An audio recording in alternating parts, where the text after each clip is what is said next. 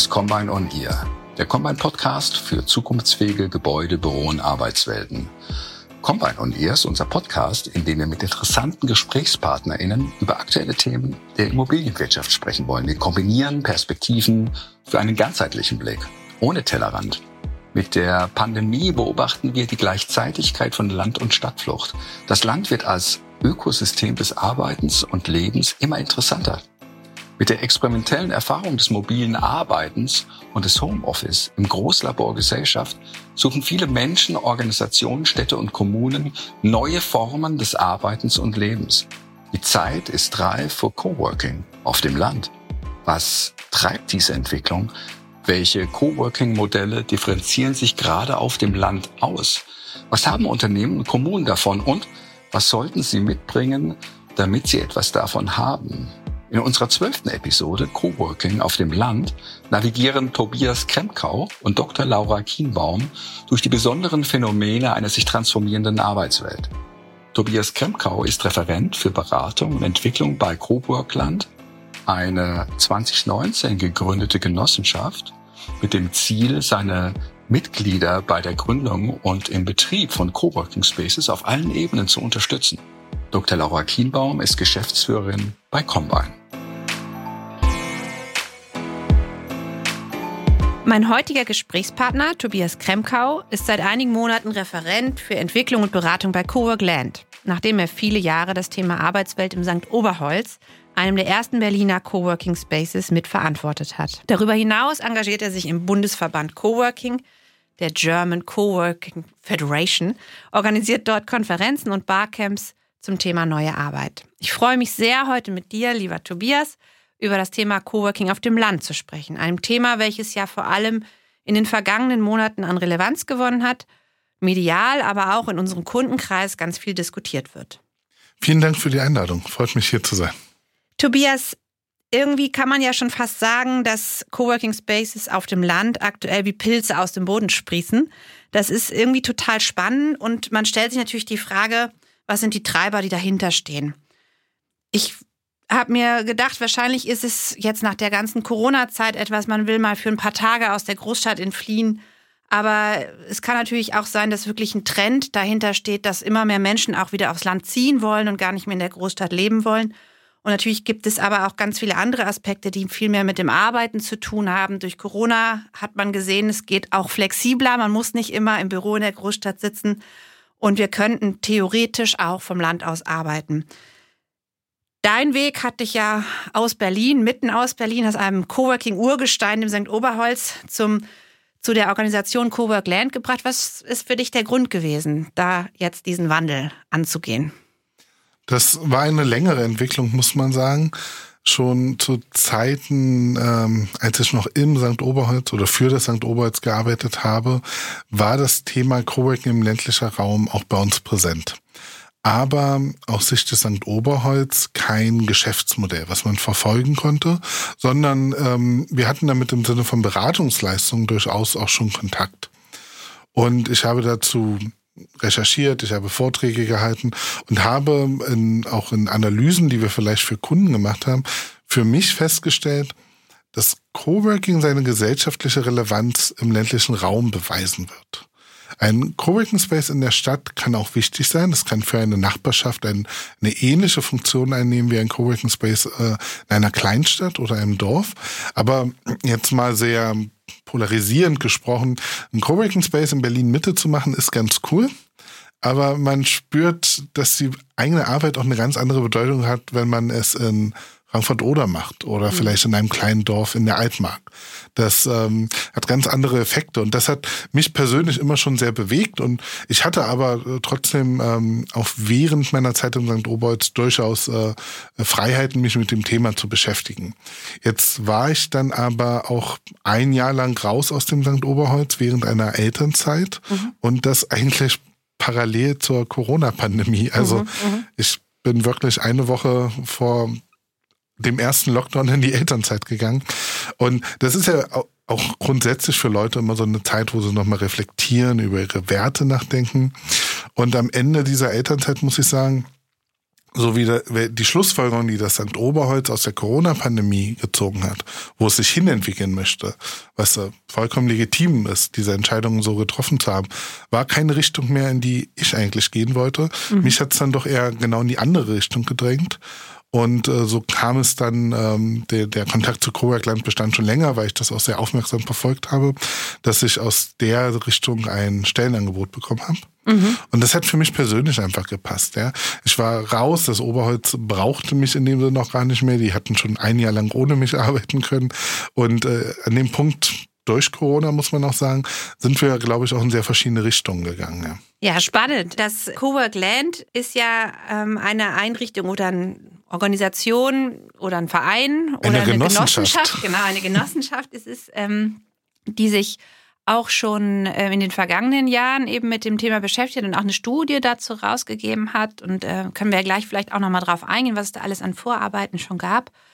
Ähm, die aber ja auch nicht in Berlin sitzen, sondern ähm, auch dort die Mitarbeiter, Kollegen und engagierten Personen überall verstreut. Ähm, das heißt, du kannst jetzt auch hier aus Berlin für Cowork Land arbeiten, ähm, weil das sowieso flexibel und überall und du könntest auch auf dem Land sitzen. Genau, das ähm, äh, so gesehen ist diese Arbeit auch sehr perfekt für mich. Ähm, es hat natürlich auch Vorteile, vielleicht der einzige Mitarbeiter in Berlin zu sein. Auch hier gibt es ja durchaus ähm, Verknüpfungspunkte im Netzwerk, die relevant sind. Mhm. Aber verkehrstechnisch ist es natürlich sehr interessant, weil ich gerade jetzt im ostdeutschen Raum äh, sehr schnell von Berlin, äh, also sehr schnell dahin komme aus Berlin. Aber ähm, ich habe schon länger den Gedanken, auch aus Berlin rauszuziehen und ich muss sagen, vorher als Coworking Manager, da muss man sehr anwesend sein. Das, mhm. der, der, die Rolle lebt auch davon, vor Ort zu sein. Jetzt in dieser reinen Beratungsrolle bin ich natürlich auch wirklich auf einmal in der Position, ortsunabhängig zu arbeiten und könnte aufs Land ziehen, mhm. äh, solange da der Verkehrsanschluss stimmt, weil mhm. ab und zu muss ich auch mal woanders hinkommen, ja. Ja, ja. Sag mal, ähm, also Coburg Land, haben wir eben schon drüber gesprochen, da gab es ähm, eben eine Studie im, im, vergangenen Jahr oder vorletzten Jahr, wo es darum ging, für wen ist das eigentlich interessant oder wer sind Personen, die, ähm, die das Ganze auch treiben. Aber wenn wir nochmal noch einen Schritt zurückgehen oder überlegen, was gibt es eigentlich für Coworking-Modelle? Coworking ist jetzt auch inzwischen fast wie so ein Sammelbegriff. Das könnte man jetzt alles differenzieren und auseinandernehmen. Aber wenn wir das mal lassen, sondern äh, versuchen einfach ähm, irgendwie vielleicht so ein paar ähm, Bereiche aufzumachen. Was ist das aus deiner Sicht? Was, was gibt es für unterschiedliche Coworking-Modelle auf dem Land? Das hat diese Studie der Bertelsmann Stiftung, die Autorinnen der Coworking-Genossenschaft verfasst haben, in ähm, ungefähr 200 qualitativen Einzelinterviews herausgefiltert. Ich habe damals nicht äh, für Coworkland gearbeitet, ich habe nicht mitgeschrieben. Ich bin aber einer der interviewten Personen gewesen. Also mhm. ich habe das auch schon länger verfolgt, was da passiert. Ähm, das Interessante war, dass am Ende sieben Betriebsmodelle für einen Coworking Space im ländlichen Raum ermittelt wurden. Mhm. Zum einen der sehr klassische Coworking Space, so wie wir ihn auch aus der Großstadt kennen, wie er aber auch in der Kleinstadt funktioniert ähm, oder auch in einem Vorort vielleicht, also in der Peripherie einer Großstadt.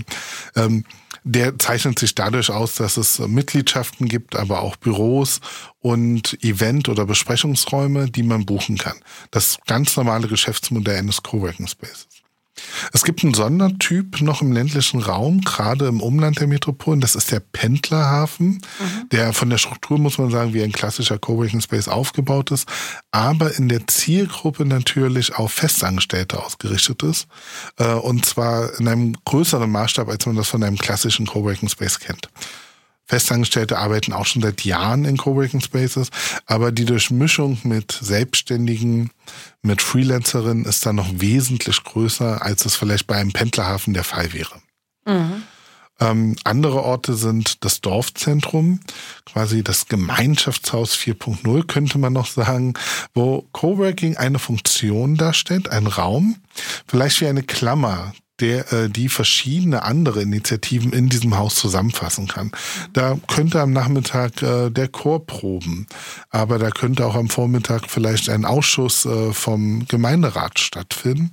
Und es gibt halt diesen Raum, wo immer jemand zum Arbeiten hingeht, vielleicht auch eine Pendlerin, aber auch eine selbstständig arbeitende Person aus dem Ort. Zwei andere Orte sind dann sehr mit dem Zielgrupp ähm, Tourismus äh, oder mit dem Thema Tourismus verbunden. Das eine ist äh, das Retreat was wir sehr oft rund um Berlin sehen, aber auch immer mehr in Mecklenburg-Vorpommern, so eine Schnittstelle Hamburg-Berlin. Das meint wortwörtlicher übersetzt Rückzug. Und das ist etwas, was Unternehmen sehr oft buchen. Das heißt, für einen bestimmten Zeitraum, ein paar Tage mal rauszugehen aus der Großstadt, den Tapetenwechsel zu suchen, aber im Grün und an einem, sich einem Projekt zu widmen, in, in diesem Raum ähm, außerhalb der Stadt.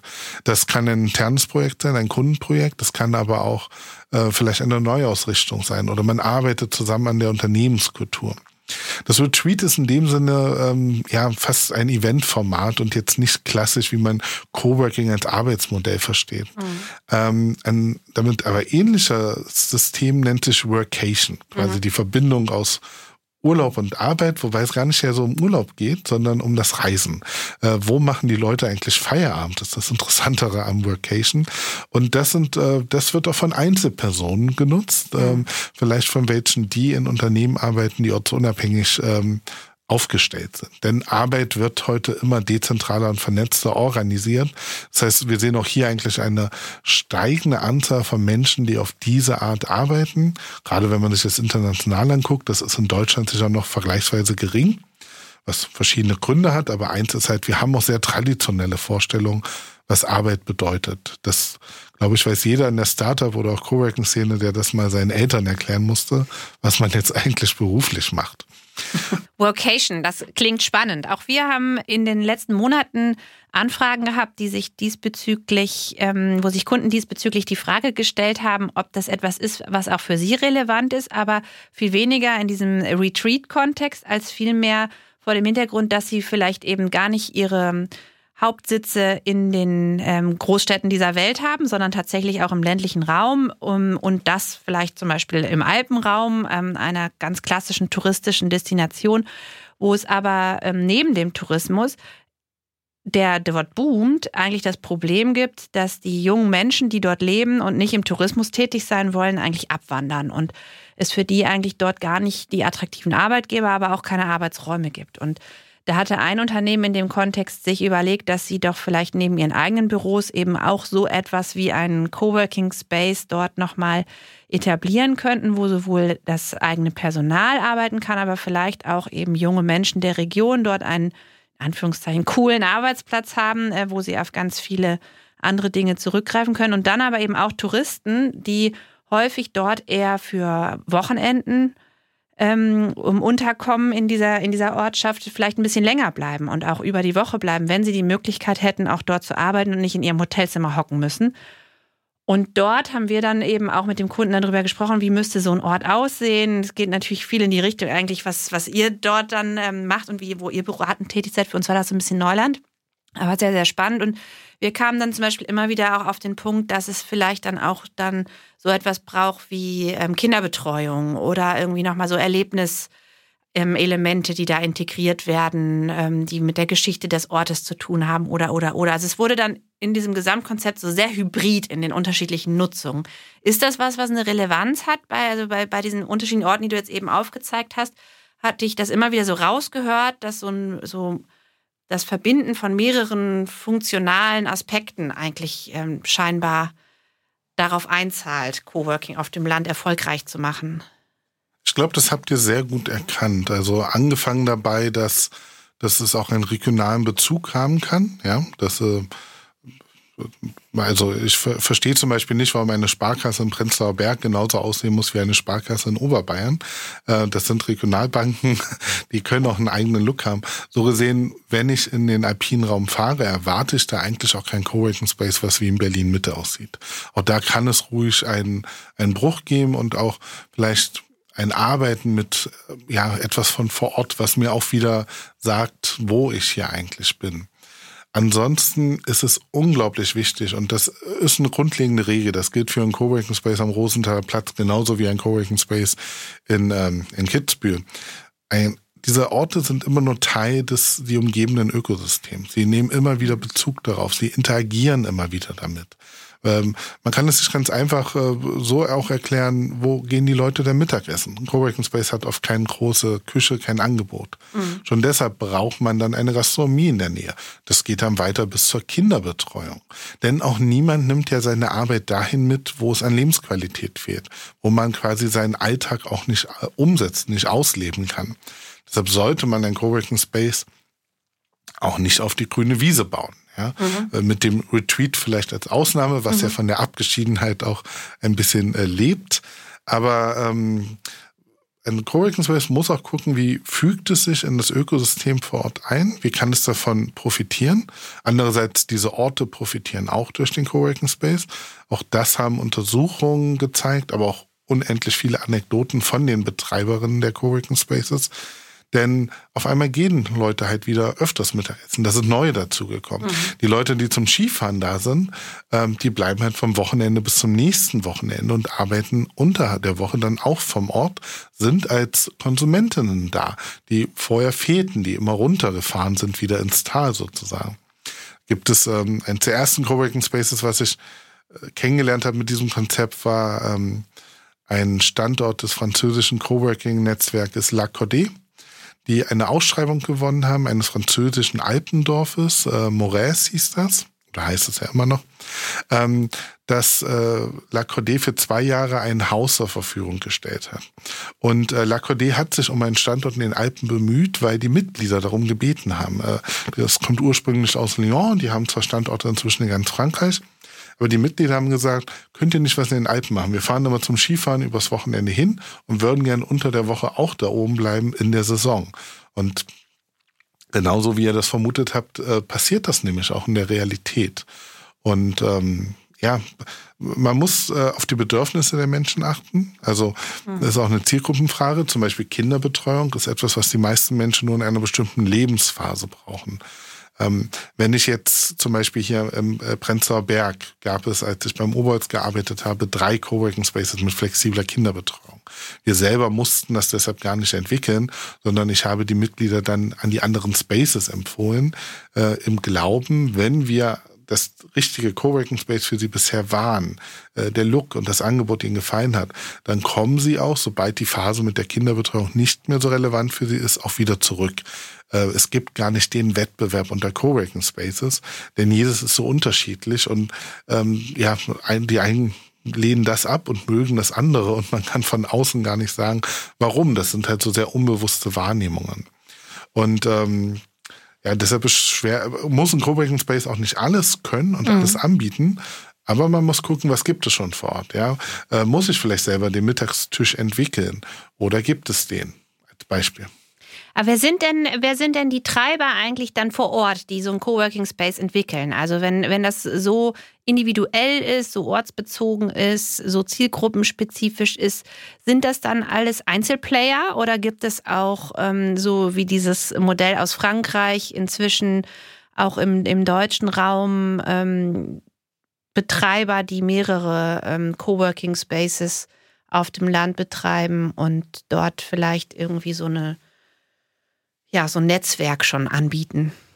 Ja, das ist eine interessante Einschränkung auf dem Land, denn da muss man sagen, gibt es diese Kette noch nicht. Mhm. Da stellt äh, Coworkland als eine Genossenschaft von Betreiberinnen eigentlich den ersten Netzwerkansatz dar. Mhm. Das sind zwar auch alles einzelne individuelle Betreiberinnen, die unabhängig sind, aber äh, über den Genossenschaftsgedanken äh, spielt man hier zusammen und tritt auch über gemeinsame Buchungsplattformen als ein Netzwerk auf. Ähm, es gibt kleinere Netzwerke, vielleicht von drei bis fünf Coworking Spaces. Da ist zum Beispiel ähm, die Wirtschaftsförderung äh, Stick in Ostbrandenburg der Fall.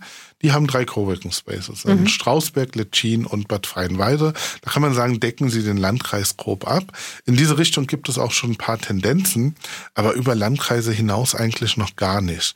Ähm, und La Cordée, muss man sagen, ist jetzt ein frankreichweites Netzwerk mit einem Standort in den Alpen. Ich glaube, es gibt ihn inzwischen auch nicht mehr. Das ist jetzt auch sechs Jahre her. Ähm, ja, also der ländliche Raum ist als Geschäftsmodell sehr schwer. Mhm. Äh, Gerade für Ketten, die oft auch größere operative Kosten haben als ein kleiner Coworking Space, äh, der ein Mann, ein Frau Betrieb sozusagen.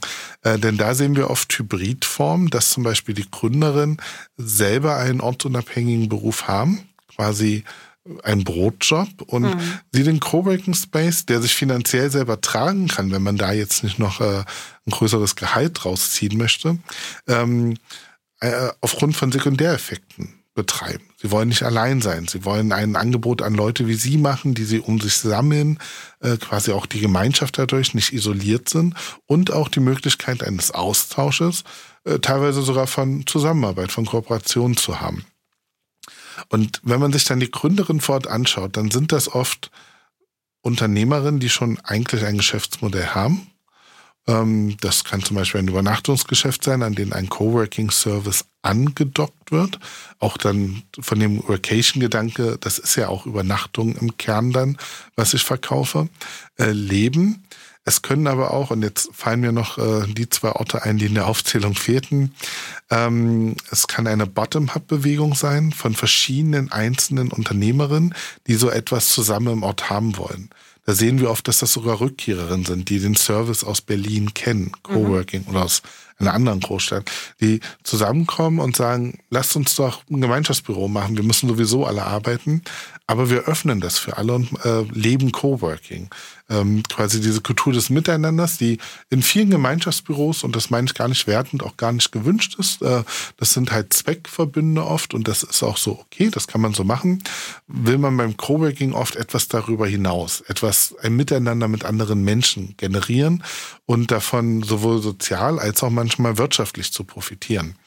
Ähm, kleinere Agenturen im ländlichen Raum mieten mehr Platz, als sie haben, schaffen dadurch einen Coworking Space, der für sie wie eine Art Talentpool ist. Und wenn man sich dann mhm. mit den Nutzerinnen unterhält, dann werden sie unter anderem Mitglied, weil sie an, auf Aufträge von der Agentur hoffen. Mhm. Und ähm, das passiert auch. Die, für die Agentur ist das ja super. Eine Fähigkeit, die sie nicht hat, die aber im Talentpool äh, Pool zu finden ist. Äh, wegen der müssen sie keinen Auftrag mehr ablehnen, sondern sie wachsen dann äh, mit dem Freelancer. Und fragen einfach am Schreibtisch nebenan und müssen nicht erstmal über irgendwelche Anzeigen. Genauso ist es so. Finden. Eine Agentur mhm. habe ich auch schon vor sechs Jahren in Bad Tölz mal besucht, die da mhm. der einer der ersten Coworking Spaces in Oberbayern waren. Und ähm, für die lief das gut und zeitgleich falls die Agentur selber wächst, hat man natürlich Raum, in dem man reinwachsen kann. Also ja. ist auch sehr strategisch gedacht. Und der letzte Ort, und da merkt man, wie das geht von Bedürfnissen, sind ja moderne Wohn- und Arbeitsprojekte im ländlichen Raum. Also jetzt ähm, runtergesprochen, äh, zehn Familien, die sich einen Vier-Flügelhof kaufen, da Wohnungen reinbauen. Auch die brauchen ja einen Coworking-Raum meist für sich. Oft sind das Leute, die ortsunabhängige Arbeit haben. Die ziehen ja nicht raus, um dann jeden Tag eine Stunde pendeln zu müssen. Und dieser Coworking-Raum kann auch für Leute aus dem Ort zugänglich sein. Mhm. Das heißt, bei vielen dieser Orten geht es gar nicht darum, aus dem operativen Betrieb einen Gewinn zu erzielen, sondern die Projekte sollen sich selber tragen. Aber es geht mehr darum, um die Sekundäreffekte. Und das macht es dann für äh, Ketten aus, aus den Großstädten auch relativ uninteressant. Und ein Punkt kommt dazu. Coworking ist im ländlichen Raum noch sehr unbekannt. Wenn man da hingeht und sein Angebot entwickelt, muss man erstmal eine Übersetzungsarbeit leisten. Man muss erklären, worum es geht, auch vermitteln, wie das den Leuten nutzen kann. Und ich habe es allein schon bei einem Coworking Space, was, was ich für einen Kunden vor drei Jahren mal in Frankfurt oder entwickelt habe, gesehen. Ähm, wenn man in Berlin, jetzt vor Corona zumindest, einen Coworking Space eröffnet hat, dann war der nach sechs Wochen voll. Mhm. In Frankfurt oder hat es dieser Coworking Space auch geschafft, voll zu werden, wirtschaftlich erfolgreich zu laufen. Aber es hat ungefähr 14 Monate gedauert. Das, das ging, weil hier ein, äh, weil das ein Coworking Space für eine Bank war, die gesagt hat, sie hat den langen Atem. Aber aus unternehmerischer Sicht war klar, man macht eher den zehnten Coworking Space in Berlin als den ersten in Frankfurt oder, mhm. auch wenn es möglich ist, wirtschaftlich erfolgreich in Frankfurt oder zu sein. Und deshalb kann man nicht erwarten, dass Gründerinnen jetzt rauskommen, dass Ketten sich in den ländlichen Raum bewegen, wenn es zum Beispiel keine Förderung gibt, genau diese Anlaufzeit, wenn man da bei den Fixkosten in den ersten zwei Jahren unterstützt. Solange das nicht passiert, werden wir, glaube ich, von einzelnen Menschen, die aus Überzeugung von Coworking diese Orte gründen, keine größeren Ketten sehen, die sich in den ländlichen Raum vorwagen. Ja, du hattest eben von diesen ähm, Projekt äh, gesprochen, wo ein Wirtschaftsförderprogramm dahinter steht, wo es auch dann jetzt inzwischen drei äh, Coworking Spaces als Netzwerk gibt. Ist es da dann anders gelaufen, weil da eben eine Anschubfinanzierung sozusagen dahinter stand und weil das irgendwie aus der Region heraus dort ein Interesse dran gab, das zu entwickeln? Oder wie war das dort? Zum Teil. Diese Standorte haben, sind natürlich nicht das Kerngeschäftsmodell dieser Wirtschaftsförderungsgesellschaft, äh, sondern da geht es um Gründungsberatung äh, für den Landkreis, mhm. sodass der Ort selber gar keinen Gewinn erwirtschaften muss. Ähm, man hat hier aber gesehen, ähm, also ein Standort ist noch äh, sehr jung, der hat erst vor ein paar Monaten eröffnet, da würde ich mir noch kein Fazit erlauben, aber zum Beispiel der in Lechin, äh, habe ich in der Zeitung gelesen, das ist jetzt kein Geheimnis, funktioniert wesentlich besser als die anderen beiden Standorte. Mhm. Und das hat aber etwas damit zu tun, dass sie vor Ort jemanden engagiert haben, einen Quereinsteiger, der sich viel mehr darum kümmert, um diese gastgebende Rolle. Und deshalb ist der Ort erfolgreicher. Weil in Letschin selber hätte man jetzt nicht gedacht, dass das besser läuft als in Strausberg. In Strausberg habe ich eine wesentlich höhere Pendelthematik, Endstation der Berliner S-Bahn und Regionalbahn halt. Also da habe ich wesentlich mehr Bewegung in die Stadt rein, als ich es in Letschin habe. Das ist ungefähr eine Stunde nordöstlich von Berlin äh, Richtung Oder. Der, der Unterschied macht, wie die Leute es vor Ort betreiben und welche Zielgruppen sie entdecken. In der China haben wir natürlich auch viel Tourismus im Oderbruch, mhm. sodass auch Leute Workation, Retreat-mäßig auch rausgehen und es gar nicht darum immer um Pendlerin gehen muss. Ja.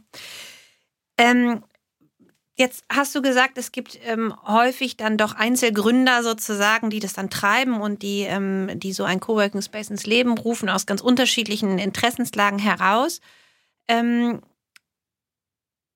Dadurch, dass gerade in den letzten Monaten sich da so viel entwickelt hatte, ich und, und das jetzt auch so viel diskutiert wird, habe ich mich immer gefragt, ob nicht doch auch jetzt zusätzlich vielleicht Unternehmen merken, Mensch, die Leute, ähm, die drängen nach draußen, äh, junge Familien drängen nach draußen. Ähm, hier in der Stadt ist es uns zu eng, jetzt haben wir irgendwie einen Lockdown und keiner weiß, wohin mit sich. Und ist es nicht eigentlich äh, ein, ein Gewinn für Unternehmen, den Mitarbeitern und Mitarbeiterinnen zu ermöglichen, vom Land aus zu arbeiten und könnte das interessant sein, auch für größere Unternehmen solche Arbeitsorte anzubieten oder Arbeitsplätze anzumieten oder solche Dinge. Auf der einen Seite, also die Frage, inwiefern ist es für Unternehmen interessant und auf der anderen Seite würde mich auch nochmal deine Meinung interessieren, inwiefern es für Kommunen ähm, und Regionen interessant ist, um tatsächlich ähm, junge Leute, ähm, hochqualifizierte Leute wieder in die Region zu holen oder auch ähm, Unternehmen, die gar nicht in der Stadt ansässig sind, sondern auf dem Land. Irgendwie gibt es ja, weiß ich nicht, wie viele Hidden Champions, die irgendwo am Ende der,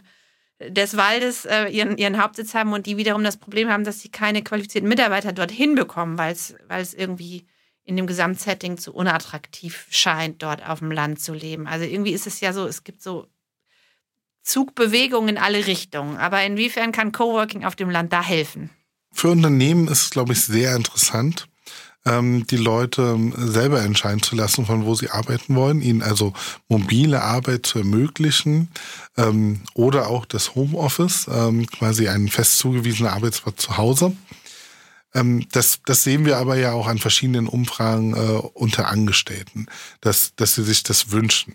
Ähm, sie wollen das nicht als Ersatz fürs Büro. Mhm. Also es gibt auch immer wieder die Bewegung, ich komme ja doch noch zwei, drei Tage in die Stadt rein, in die Zentrale, weil es ja auch Aufgaben gibt, äh, kollegialer Austausch, die sehr relevant sind, auch was das Soziale in einem Unternehmen angeht. Aber die Freiheit zu haben, selbstbestimmter zu gestalten, ich glaube, das ist etwas, was nicht mehr weggeht. Das ist etwas, was vor Corona gar nicht so stark da war, weil die Leute gar nicht drüber nachgedacht haben, wie man arbeiten kann. Das habe ich auch immer wieder in Arbeitsgruppen mit, äh, mit Menschen erlebt, die Zukunftsperspektiven formuliert haben, die schon Realität waren. Die wussten es nur nicht. Mhm. Ähm, aber jetzt haben sie erlebt, dass es geht, dass es auch nicht immer gut geht, äh, den Zwang zu Hause am Küchentisch zu arbeiten. Mhm. Ähm, und nicht jeder kann in seiner Wohnung einen professionellen Arbeitsplatz einrichten. Und da können dann halt dezentrale Coworking Spaces äh, eine große Hilfe natürlich sein. Es wird für Unternehmen also interessanter. Und es wird auch viel diskutiert und es hat auch viel mit Unternehmenskulturen zu tun. Wir sehen ja gerade, äh, es kommt eine Studie raus, die sagt, alle müssen wieder zurück. Und dann gibt es ja die Studie, äh, keiner will mehr zurück. Und es gibt gerade sehr viele Wahrheiten in der Debatte. Ähm, wenn ich mit Unternehmen rede, dann sind sie, sie denken drüber nach, aber sie haben eine große Herausforderung noch. Sie stecken in ihren Mietverträgen fest. Ähm, sie kommen nicht so schnell raus, weshalb es noch nicht ein akutes Thema ist, sondern eins, was sich in den nächsten Jahren ergibt. Das zweite ist, es ist eine Unsicherheit, ihnen fehlen die Prozesse, äh, also auch eine Unternehmenskultur, die für ortsunabhängiges Arbeiten gedacht ist. Denn niemand möchte weggeschickt werden. Ähm, niemand möchte in einem Unternehmen, wo man durch Anwesenheit Karriere macht, äh, nicht da sein. Ähm, auch da muss ein Unternehmen sich darauf einstellen, damit es für die Angestellten eine angenehme Erfahrung ist, mobil zu arbeiten. Äh, gerade wenn es mehrere Leute machen. Und oft genug höre ich, es liegt an Technik. Es fehlen die Geräte dafür. Ähm, einfach nur tragbare Computer, sprich Laptops. Ja. Ähm, da stehen auch viele Unternehmen. Wir haben also noch sehr viele Hürden und das wird nicht über Nacht sich ändern. Ähm, deshalb wird uns diese Debatte, glaube ich, noch ja, vielleicht zwei, drei Jahre begleiten. In der Zeit wird es sogenannte First Movers geben, die loslegen, die das jetzt schon umsetzen. Die gab es auch schon vor Corona. Auch da gab es schon äh, komplett auf Remote umgestellte Unternehmen. Ähm, was sie, was Unternehmen machen werden, das ist, glaube ich, gerade die große Frage. Werden sie Coworking Spaces nutzen, indem sie an Angestellten erlauben, sich das selber auszusuchen? Oder werden sie Satellitenstandorte selber schaffen, nach mhm. ihren Bedürfnissen? Denn man muss sagen, äh, noch gibt es zu wenig Coworking Spaces, um, falls ein Recht auf mobiles Arbeiten kommen sollte, um das umzusetzen. Mhm. Und dann sind vielleicht auch nicht alle geeignet, um größere Teams im, also heutzutage nicht geeignet. Wenn die Nachfrage entsteht, wird auch das Angebot entwickelt werden. Dann werden ländliche Coworking Spaces, die oft kleiner sind, oft auf einzelne Mitglieder ausgerichtet sind, sich sicher auch dem Thema Teamräume viel mehr widmen und größere Flächen anbieten. Aber noch gibt es keine Nachfrage und äh, deshalb äh, gibt es auch noch kein Angebot in diese Richtung. Das muss man auch dazu sagen. Das ist also ein Zukunftsthema. Und ähm, ja, das kann oder das ist, glaube ich, für Kommunen auch ein äh, relevantes Thema, falls keiner kommt, der bei ihnen gründet, dass sie diese Entwicklung nicht verpassen. Mhm. Also auch kommunale Coworking Spaces machen Sinn, gar nicht aufgrund äh, vielleicht äh, der wirtschaftlichen äh, Gründe, also ein, ein Profit zu generieren und damit auch noch Geld zu verdienen, sondern als Ergänzung, um halt ähm, ja wie eine Art äh, Daseins Vorsorge, um den Standort zukunftssicher zu machen. Denn ähm, wenn die Leute kommen ja nicht, um von da zu arbeiten. Die bringen ihre Arbeit mit. Die kommen wegen ganz anderen Faktoren. Äh, oft sind es Rückkehrerinnen, die ihr soziales Umfeld suchen. Das sehe ich oft bei Leuten, die Kinder bekommen. Weil dann fällt auf, dass in Berlin halt nicht die Eltern sind, die auch mal aufs Kind aufpassen können. Und dann wird alles wesentlich schwieriger. Das heißt, äh, wenn Leute Eltern werden, ziehen sie zurück. Und äh, ja, gut bezahlte Jobs dann hier aufzugeben, ist eine schwierige Entscheidung. Denn beispielsweise ich komme aus Sachsen-Anhalt, das ist ein Niedriglohnland. Da finde ich kaum Jobs wie in meiner Richtung. Mit meinem jetzigen Job könnte ich aber zurückgehen, bringe ihn mit, werde vor Ort Steuerzahler, aber es, ich müsste von irgendwo arbeiten können. Ja? Ähm, und, und deshalb können kommunale Coworking-Angebote sinnvoll sein. Es gibt jetzt sogar erste Kommunen, die starten die und haben dann die Auflage bekommen äh, von, vom Stadtrat, vom Gemeinderat, ähm, äh, nach zwei Jahren zu überprüfen, ob sie verkauft werden können. Das finde ich ganz spannend, weil gerade die ersten zwei Jahre die schwierigen sind. Das heißt, vielleicht entwickeln Kommunen Coworking Spaces, be beweisen die Nachfrage, das funktioniert. Und dann könnte es ja auch für Betreiberinnen interessant sein, diese Standorte zu übernehmen und weiterzuführen. Ja. Und äh, einige werden vielleicht äh, sie selber weiterführen. Das werden wir sehen. Das sind ja dann auch oft äh, kommunale Unternehmungen die die führen, Stadtwerke zum Beispiel oder Wirtschaftsförderungsgesellschaften, mhm. äh, die ja auch als GmbH organisiert sein können. Also ähm, da, da gibt es, glaube ich, einen Zukunftsmarkt. Inwiefern Unternehmen, die jetzt schon auf dem Land sind, davon profitieren können, ähm, bin ich mir unsicher, weil, weil die mhm. Frage mhm. ist, äh, warum ziehen die Leute raus und nur weil es jetzt einen Coworking Space gibt, tun sie das vermutlich nicht. Mhm. Aber es könnte dazu führen, das sehen wir bei größeren Unternehmen oder bei, bei Branchengrößen, dass sich um sie herum ja viele kleine Unternehmen ansiedeln. Ähm, zum Beispiel in Bonn sind sehr viele Coworking Spaces mit äh, kleinen Unternehmen und Startups gefüllt, die mit der Telekom oder der Post zusammenarbeiten mhm. wollen. Das heißt, wenn es hier einen größeren besonderen Hidden Champion im ländlichen Raum gibt, dann könnte es für Unternehmen aus dieser Branche, vielleicht äh, die zu Acrotech beraten können, durchaus interessant sein, vor Ort auch eine Niederlassung zu haben. Und dann kommen Coworking Spaces ins Spiel. Um nochmal auf die Unternehmen zurückzukommen, die eigentlich in Großstädten angesiedelt sind und den eventuellen Wunsch der Mitarbeiter und Mitarbeiterinnen vom Land aus zu arbeiten und mobiler zu arbeiten. Wie könnte ein Unternehmen denn da vorgehen? Also du hattest eben gesagt, man könnte den Mitarbeitern ähm, ermöglichen oder einfach sagen, sucht euch euren Arbeitsort selber und ihr könnt euch einen Coworking Space und Arbeitsplatz dort anmieten. Aber es könnte ja auch vom Unternehmen ausgehen. Jetzt gibt es im Moment das Angebot quasi noch nicht. Aber was glaubst du, kommt zuerst? Also, und, und wer macht den ersten Schritt? Sind das dann Unternehmer, die doch ein Geschäftsmodell da wittern, die für große Unternehmen das anbieten? Oder sind es die Unternehmen, die selber dann Satellitenstandorte, die dann aber ja dann doch auch gar nicht so richtig flexibel sind, sondern dann hat man ja doch wieder Mietverträge und so weiter, die man dann irgendwie mit x Arbeitsplätzen ausstattet an den, an, äh, an den Hacken sozusagen. Also was glaubst du, wie wird sich das entwickeln an der, an der Stelle? Ja, das Angebot ist schon da. Also äh, viele, äh, auch Coworking Spaces, aber auch Beratungsunternehmen haben diesen Markt erkannt und haben, sage ich mal, Konzepte vorgelegt. Mhm. Ähm, wenn jetzt ein großes Unternehmen das machen möchte, dann gibt sofort mehrere Bewerber, die das umsetzen wollen würden. Mhm. Ähm, aber keiner schafft Coworking Spaces und wartet, dass dann die Unternehmen sich einmieten. Sondern was jetzt möglich wäre, wenn man sagt, okay, ich mache das mit den Satellitenstandorten, da gibt es genügend Leute, die mich beraten wollen. Ähm, das ist eine Einschränkung in der Flexibilität, ja, weil ähm, ja, vielleicht muss mein Angestellter jetzt nicht mehr ins Zentrum fahren, aber er muss auf einmal in einen Ort fahren, der gar nicht auf seiner Linie liegt, weil ich dort vielleicht die meisten Mitarbeiter fokussiert habe. Da hat es gelohnt, einen Standort aufzumachen. Ähm, also die Unternehmen werden, glaube ich, gucken, oder das tun sie sich ja gerade schon, wo wohnen eigentlich unsere Angestellten, wo entstehen sogenannte Cluster, wo lohnt sich also äh, einen Standort aufzumachen. Ähm, das ja das ist der vielleicht schwierigere Weg, weil, du hast es schon angesprochen, man muss selber Sachen anmieten, selber einrichten.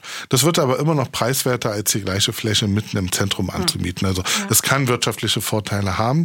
Aus denen heraus würde ich es aber nicht nur machen, sondern man muss das kulturell begleiten äh, und es auch die Prozesse dahin entwickeln. Sonst wird das schief gehen. Äh, die Leute werden das nicht annehmen. Die kommen dann lieber wieder in die Zentrale.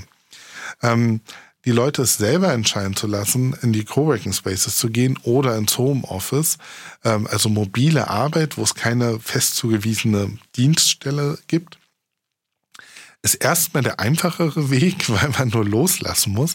Aber gerade das ist ja die größte Herausforderung, dieser Kontrollverlust, der dadurch eintritt.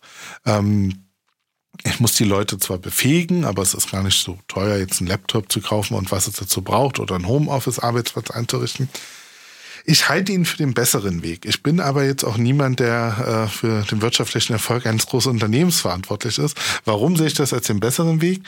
Weil es den Leuten die Handlungsfreiheit gibt, selber zu entscheiden, wo sie arbeiten, auch selbstbestimmter ihr Leben und ihren Arbeitsalltag aufeinander abzustimmen. Und da, allein aus dieser philosophischen Richtung ist das für mich eigentlich der einzige Weg, den man gehen sollte. Ähm, Jetzt könnte es aber auch auf Satellitenbüros hinauslaufen. Das wäre schade für die Coworking Space Szene, weil ähm, wenn dieses, diese Nachfrage ihnen verloren geht, werden sie auch dahingehend sich nicht entwickeln. Sie werden also klein im ländlichen Raum bleiben äh, für eine spitze Zielgruppe, die sehr werteorientiert arbeiten möchte. Ähm, und die halt nicht angestellt sind beim Unternehmen, was einen Satellitenstandort im Ort betreibt. Ähm, also Coworking Spaces werden weiter wachsen, äh, auch im ländlichen Raum. Aber wenn die Wirtschaft sich zum mobilen Arbeiten entwickelt und dazu entscheidet, die Leute selber entscheiden zu lassen, dann kann das dieser Branche einen unglaublichen Schub geben. Und dann kommen auch die Großen raus. Also sobald das Geschäft gewittert wird, sehe ich auch einen Regus in einem Dorf mit äh, nur 500 Leuten. Das, das, das machen die. Das wäre ja auch unternehmerisch äh, fatal, wenn sie das verpassen würden. Aber momentan sind es einzelne Leute vor Ort, die aus Überzeugung Coworking Spaces gründen äh, und nicht aus äh, Profitabsichten. Ja. Mhm. mhm. Vielleicht ähm, dann doch nochmal auch als abschließende Frage ganz im Schluss dann das Persönliche von deiner Seite. Du berätst jetzt in dem Kontext ähm, sowohl Betreiber als auch Kommunen, ähm, als auch Unternehmen. Ähm, hast die Erfahrung gemacht ähm, in einem Coworking Space in Berlin ähm, aktiv zu sein und dort die Entwicklung zu verantworten. Wirst du irgendwann gründen auf dem Land? Also ich, ich möchte in eine Kleinstadt in den ländlichen Raum ziehen. Und ein Coworking-Angebot zu schaffen, wäre für mich das naheliegendste. Ähm, weil ich glaube, bei einer bestimmten Größe des Ortes tragen diese Angebote sich sehr leicht auch selber. Ähm, ich habe auch eine Ahnung, wie ich es organisieren würde, ohne selber immer vor Ort sein zu müssen. Äh, mir wird es um die Sekundäreffekte gehen. Also ich interessiere mich zum Beispiel gerade für ähm, eine Wohnung oder ein, ein Haus in einer Stadt, in der es kaum noch freie Wohnungen gibt und in der im letzten Jahr vermutlich ein paar hundert Berliner gezogen sind. Mhm. Ähm, ich würde einen Ort schaffen, wo man mit diesen Leuten ins Gespräch kommt, denn den gibt es vor Ort noch nicht. Die einheimische Bevölkerung hat scheinbar nicht den Impuls, einen, einen offenen Ort zu schaffen, wo man sich trifft. Und ähm, aus diesem Bedürfnis, ich komme auch aus Berlin, bin auf einmal in einer Kleinstadt und habe so einen gewissen urbanen Anspruch an diesen Ort auch, würde ich, glaube ich, Gleichgesinnte suchen. Und da ist ein Raum anzumieten und ähm, äh, ja, alles, was so simpel am Coworking aussieht, Tische, Stühle, WLAN, Lampen, Strom, das ist ja leicht einzurichten. Aber einen Ort zu schaffen, wo Leute sich wohlfühlen, äh, wo sie frei sind und deshalb auch überhaupt sich wohlfühlen und dann mit anderen in Austausch gehen. Das ist das Grundstück. Das ist aber die Fähigkeit, die ich mitbringen würde mhm. mit meiner Erfahrung. Ähm, ja, ich würde auf jeden Fall, also kein Coworking Space, ich würde nicht ein paar hundert Quadratmeter anmieten, aber ich würde einen Begegnungsraum schaffen wollen, in dem auch gearbeitet werden kann, wenn es das ist, was die Leute wollen. Ja. Klingt gut, klingt spannend. Ich bin gespannt, ob ich diesen Ort irgendwann besuchen kann und inwiefern er dann der Ort für all die Berliner Rückkehrer ist, die irgendwie dann auf dem Dorf unter sich sind oder ob es vielleicht darüber hinaus dann sogar ein Ort wird, wo dann doch auch mal der Einheimische sozusagen sich auch reintraut und es vielleicht dann auch sogar wieder Vermischung gibt. Vielen Dank fürs Gespräch. Vielen Dank für die Einladung.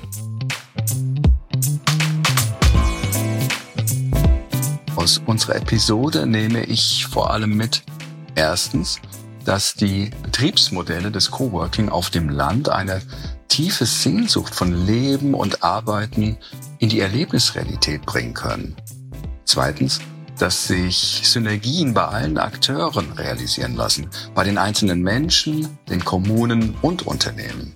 Und drittens, dass die Erfolgsfaktoren vielfältig sind die passende Standortstrategie, eine Kultur des mobilen Arbeitens, leistungsfähige IT-Strukturen, digitalisierte Prozesse, Coworking Readiness und eine ganzheitliche Erfolgsrechnung mit dem Weiterblick der Nachhaltigkeit helfen hier entscheidend. Die Sehnsucht der Transformation in eine neue Form des Lebens und Arbeitens kann für viele Menschen Wirklichkeit werden. Sie wird zu einer entscheidbaren Alternative. Und das ist wunderbar. Das war's an dieser Stelle von mir. Ich hoffe, das Rein zwischen und Anhören hat Ihnen Spaß gemacht.